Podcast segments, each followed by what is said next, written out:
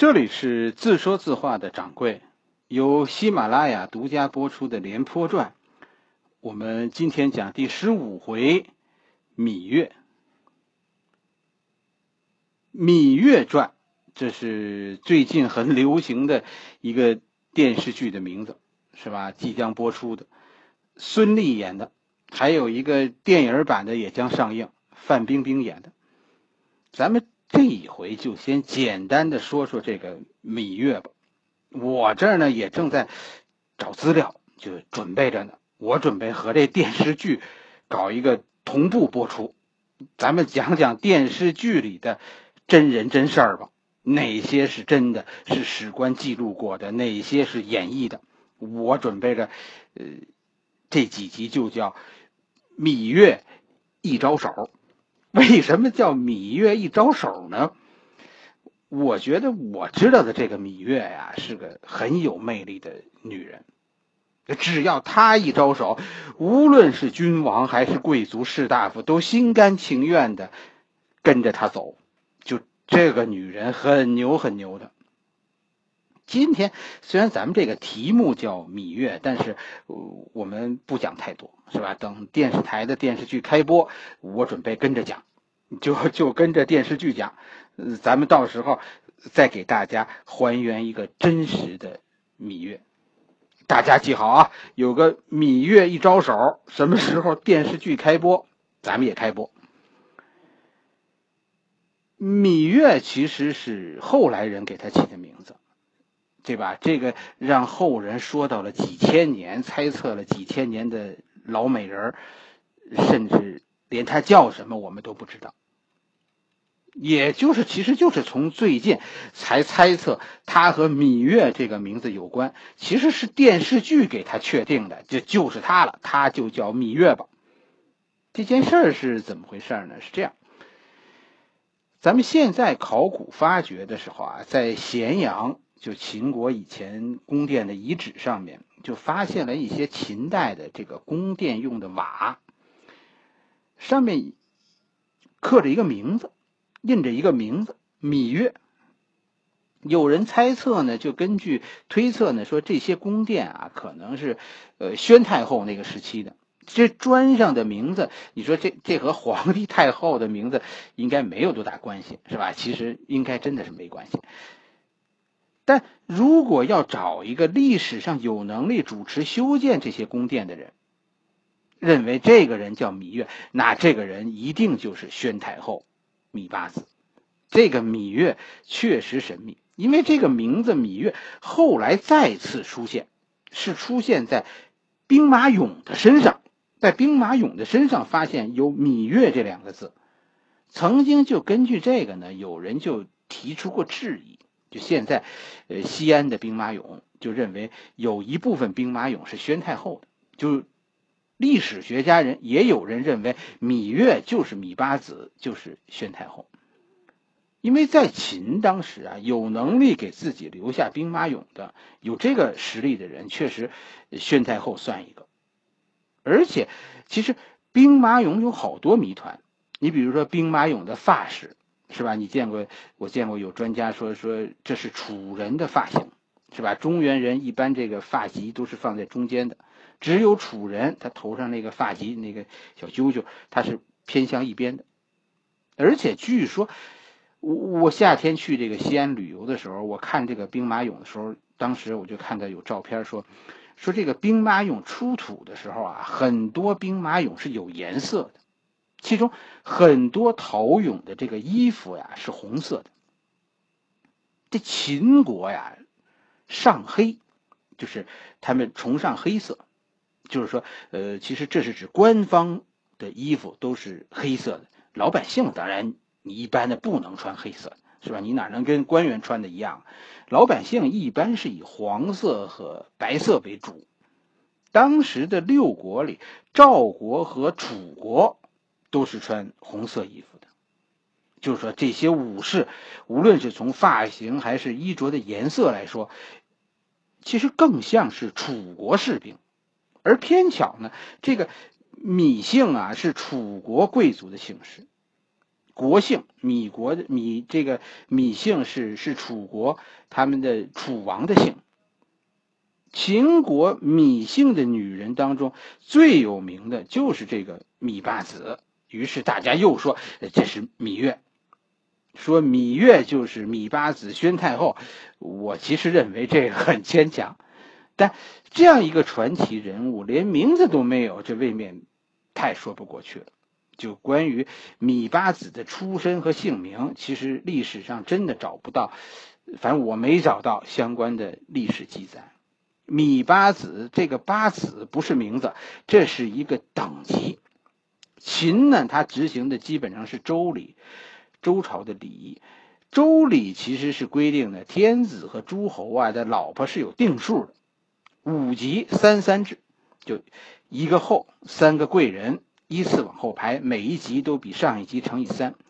秦国的第五级。实际上，也就是有继承权的最后一级，这一级就叫八子，他下一级叫七子，七子就就就没有继承权了。八子满员，你算算，八子满员应该是八十一个人呢。所以，实际上芈八子这不是一个让人羡慕的称呼，是吧？你你是皇帝一百二十七个老婆中的一个，而且还是最后那一级的。这个我估计，咱们现在的姑奶奶们肯定是不去做的。但是，我们仔细分析一下，这个芈八子啊，其实他可能是秦惠文王非常喜欢的一个嗯小妾，以至于你想，他给秦王生了三个儿子，并且他的一个哥哥就魏冉，也得到了秦文，就也得到了秦王的重用。这个哥哥魏冉后来成为芈八子当宣太后的决定性因素。这个故事，呃，咱们咱们看很俗，这就是皇帝太后宠妃外戚的故事，争宠再加传位。我是估计这个电影这芈月的故事一定是从芈月和楚怀王，呃，青梅竹马讲起。然后呢，芈月远嫁义渠，再往后，芈月又被秦惠文王看上，嫁给秦惠文王，最终芈月成为秦惠文王的芈八子，最后一步一步经过宫廷斗争，对吧？当到宣太后，就是这个芈八子，他后来杀了义渠国王。我不知道他们将来怎么讲这个事儿。这个义渠国王到底是是芈月的前任老公啊，还是儿子呀？咱们等着看。反正，呃，最后呢，他又囚禁了楚怀王，会不会有他和呃赵武灵王的感情戏呢？不知道呢。还，宣太后，这是一个被后代史官们很排斥的人。就宣太后早年的生活也是一片空白，并没有史书记录记载任何的有关她的事情。但是芈八子的身世确实有很多疑问，以至于其实从古代开始一直到今天，这个宣太后就是个故事窝，这里的故事编出来的故事特别多。首先就是这个芈八子贵族身份的故事。你别看这个芈八子不起眼，这个八子这个位置，它是一道坎儿。这只有具有贵族身份的妃子才可以被封为八子，因为八子就意味着你的儿子有继承权，所以应该说，芈月的贵族身份是得到秦王的认可的。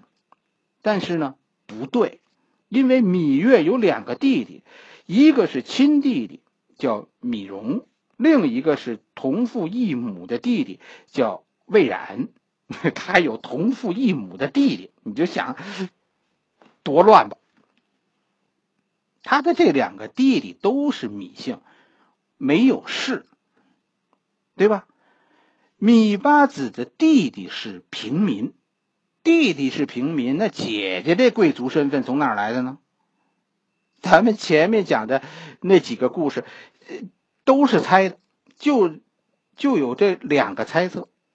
一个是芈月是平民家庭，但是她因为长得美貌被楚国选中，当做王室贵族和秦国通婚，就芈月的贵族身份是楚国呃编造的。当时各诸侯国之间相互通婚，这个这个芈月呢，因为美貌，秦王对她的出身呢，也就睁一只眼闭一只眼，就就算她是贵族出身就完了，不追究了。就从这里看，后来就引申出了芈月和楚怀王的故事。这通婚的时候，楚怀王那个时候还不是王，还是太子，是吧？你要是听过那个褒姒的故事，你就觉得这芈月的故事不意外。这春秋战国时候的人呢，是专门拿自己儿子喜欢的女人送礼的。后来有一个事情，似乎证明这个猜测是有点有那么个影子的。什么呢？就是，呃，最终楚怀王确实是客死在秦国。就是当时楚国和秦国是死敌，在战争最紧要的时候，这芈月一招手，楚怀王就来了，来了就没回去。这个时候，秦国就是在宣太后说了算的。这我们但愿这是一个有情人终成眷属的故事。我其实也等着看电视剧和电影。这戏里怎么讲这个故事？不为历史，就为了看咱们现在作家的想象力。当你知道这个故事是从一个什么样的架子上编出来的时候，你就越发的能体会到这想象力的边界。了解历史，你再看电视剧会更出彩儿。这是一个第一个猜测，是吧？就芈月的贵族身份是楚国编造的。另一个猜测就是，呃，芈月呀，她是藩王进贡的，她是藩王贵族，因为藩王啊都没有详尽的这个家史记录，所以搞不清这个贵族的真假。这个事情呢，就引出的猜测就是，芈月是楚国的平民。后来她嫁给了义渠国王，但是又被当做礼物献给了秦惠文王。这义渠国王也是够爷们儿的，把小妾当女儿当礼物送给别人。因为这个事情，所以后来芈月得势以后，他就拘禁了义渠国王，也是那么一招手，义渠国王就来了。这个事情就变得很有趣，因为这被拘禁的可能是芈月的老公，按年龄说，也可能是芈月的亲儿子。我们认为有三个事情是确定：第一，如果没有贵族身份，芈月是不能被封为八子的，她不能进入秦国妃子序列的；第二个就是。显然，芈月这个贵族身份是有问题的。第三，就是秦惠文王是很喜欢芈月的，一个能给秦王连生三个儿子的小妾，真的不是一般的人。就因为给秦王生了这三个大儿子，我就知道芈月曾经是秦王最宠爱的妃子。为什么呢？这是有根据的。其实。你要是对这些年代很熟悉，对吧？你会有很不同的发现。没有说芈月是哪一年嫁给秦王的，但是我们知道，在公元前三百二十五年秦惠文王称王这一年，在此以前，秦秦国都是称公，因为是公爵。从三从公元前三百二十五年以后，秦称王，就就是这一年，就在这一年。公元前三百二十五年，芈月的大儿子出生。此时的秦王三十一岁，十四年以后，秦王四十五岁的时候死的。就这十四年里，有多长时间芈月受宠呢？史书上没有记载这些，但有一个迹象，就说明芈月一直受宠，直到秦王死。这个迹象是什么呢？咱们根据芈月和秦王生的小儿子。的岁数，虽然史书上没有记载芈月和秦王最小一个儿子是生于哪一年，但是史书上记载了一个重要的时间，就是芈月的小儿子是在公元前二百九十二年封侯。一般的贵族是二十岁封侯，此时距秦王死十八年。换句话来说，芈月和秦王生的最后一个小孩是在秦王四十三岁的时候，临死前两年。这这就是证据，对吧？芈月一直在给秦王生孩子，这就应该说受宠呗。我们从小孩出生的岁数推断，从秦王三十岁一直到秦王四十三岁，至少是这样。在这期间，芈月一直受到关注，所以我们猜测芈月是秦王宠妃，这是有道理的。我很期待，就这个电影和电视剧，咱们看看中国人的想象力，他们能不能给我们讲一个让我们能够信以为真的故事。芈月的老公，就是咱们前几回中一再提到的秦惠文王，这算是一个大人物。这个人历史上虽然记录不多，但是笔笔都闪光。他第一次露脸就是抗拒商鞅改革。他当时作为太子，商鞅生气了，要在他脸上刻字。最后是秦孝公不同意，是吧？这这这这太有伤咱们这个王家的风范了。最后是怎么着呢？改在秦惠文王的老师的脸上刻字，是你没把太子教好，所以在你脸上刻几个字做个记号。秦惠文王第二次在历史中露脸，就是杀商鞅，是吧？但你看这个这个人的脑子是不是很清楚啊？他早年反对改革的，但他商他杀商鞅也被贵族认为是要终止改革的。可以后呢？这个人他不但沿用了商鞅的改革，还把他发扬光大了。所以秦惠文王。这不是一个意气用事的人。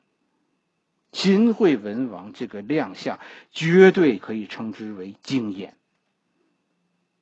紧跟着就是重用公孙衍和张仪，继续改革，是吧？这位老兄，你你说他是不是很能识人呢？张仪和公孙衍，其实这两个人都是很纯很纯的坏人，但秦惠文王知道应该用谁。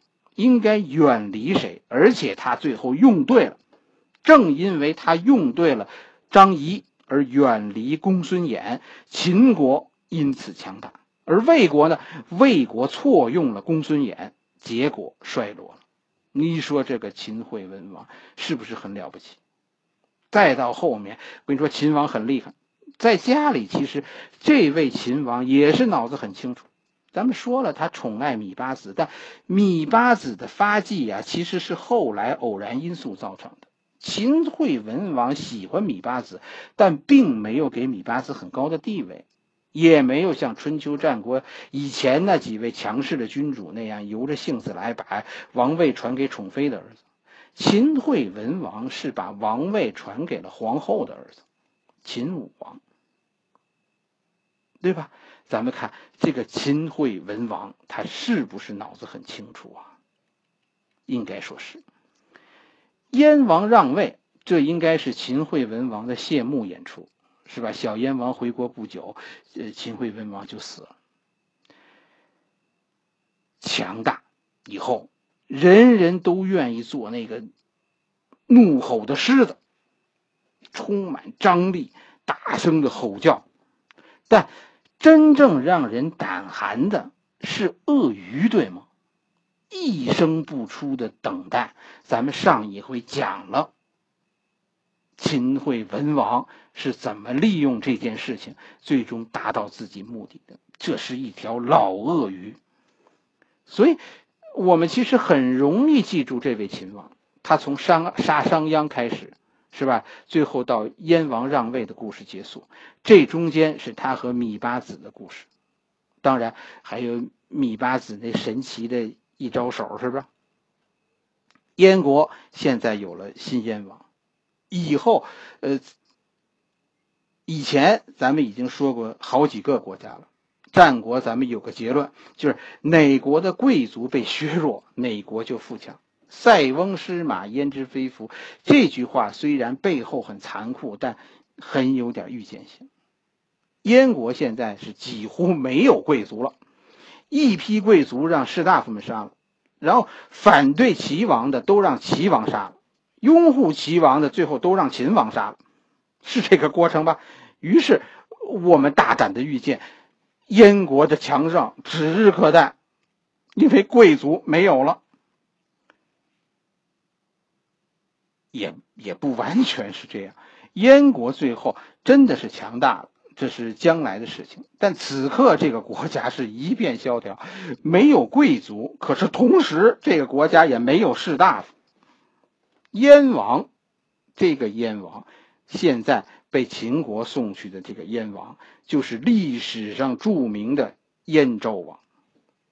我跟你说，如果没有这个燕昭王，我们现在说战国的时候，我们很可能是说战国六雄。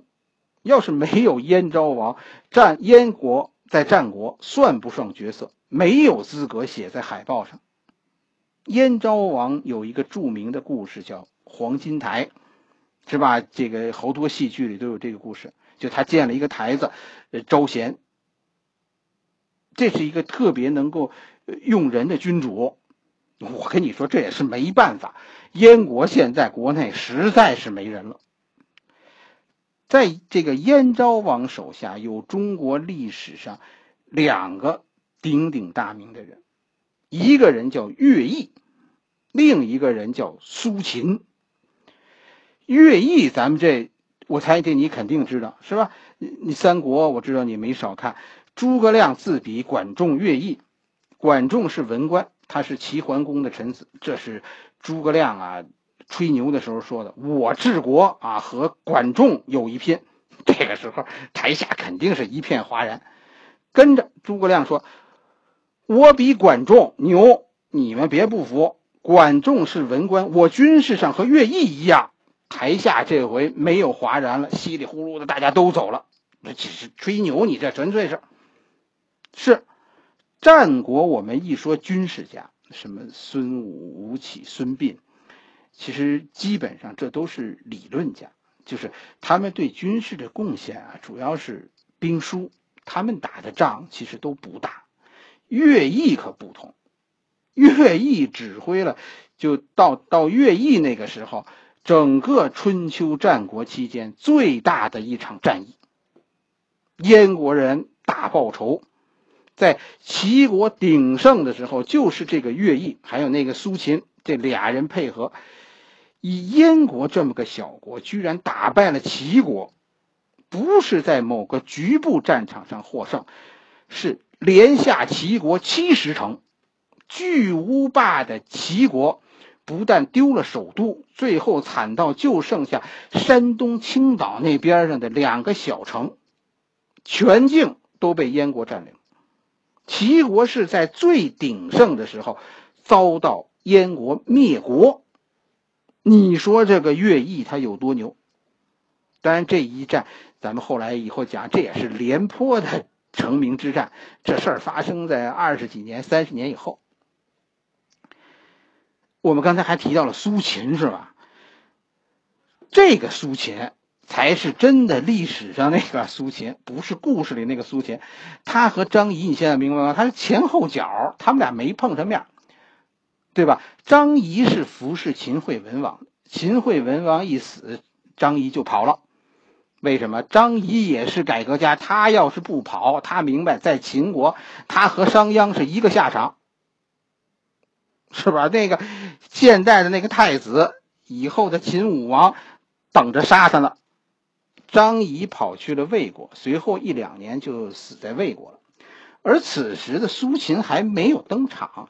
是在这以后五六年，是吧？秦昭王搞了个黄金台招贤，苏秦这才出世的，才去燕国。咱们现在一般的历史呢，都是呃捧苏秦，然后贬低张仪。其实历史上张仪这个人比苏秦呐阳光的多。苏秦是很阴暗的那么一个人。苏秦是战国两大间谍案的主角之一，苏秦案和郑国案。这咱们后面都会讲，这是战国的两大间谍案。苏秦没有帮着六国灭秦，苏秦一生最大的贡献就是作为燕国间谍，潜潜伏在齐国，让齐国几乎灭国。另一个间谍案，咱们以后会讲。那那个郑国是吧？郑国是韩国人，他差一点毁了嬴政。秦国在统一之前，差一点就功亏一篑，这是后话，咱们以后讲。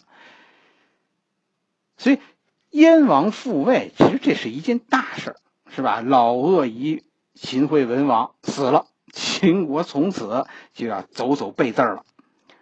燕国呢？燕国现在其实离复兴还早，是吧？一个属于赵国的时代。我们说，开始了。好了，这一回我们先讲到这里，我们的故事明天继续。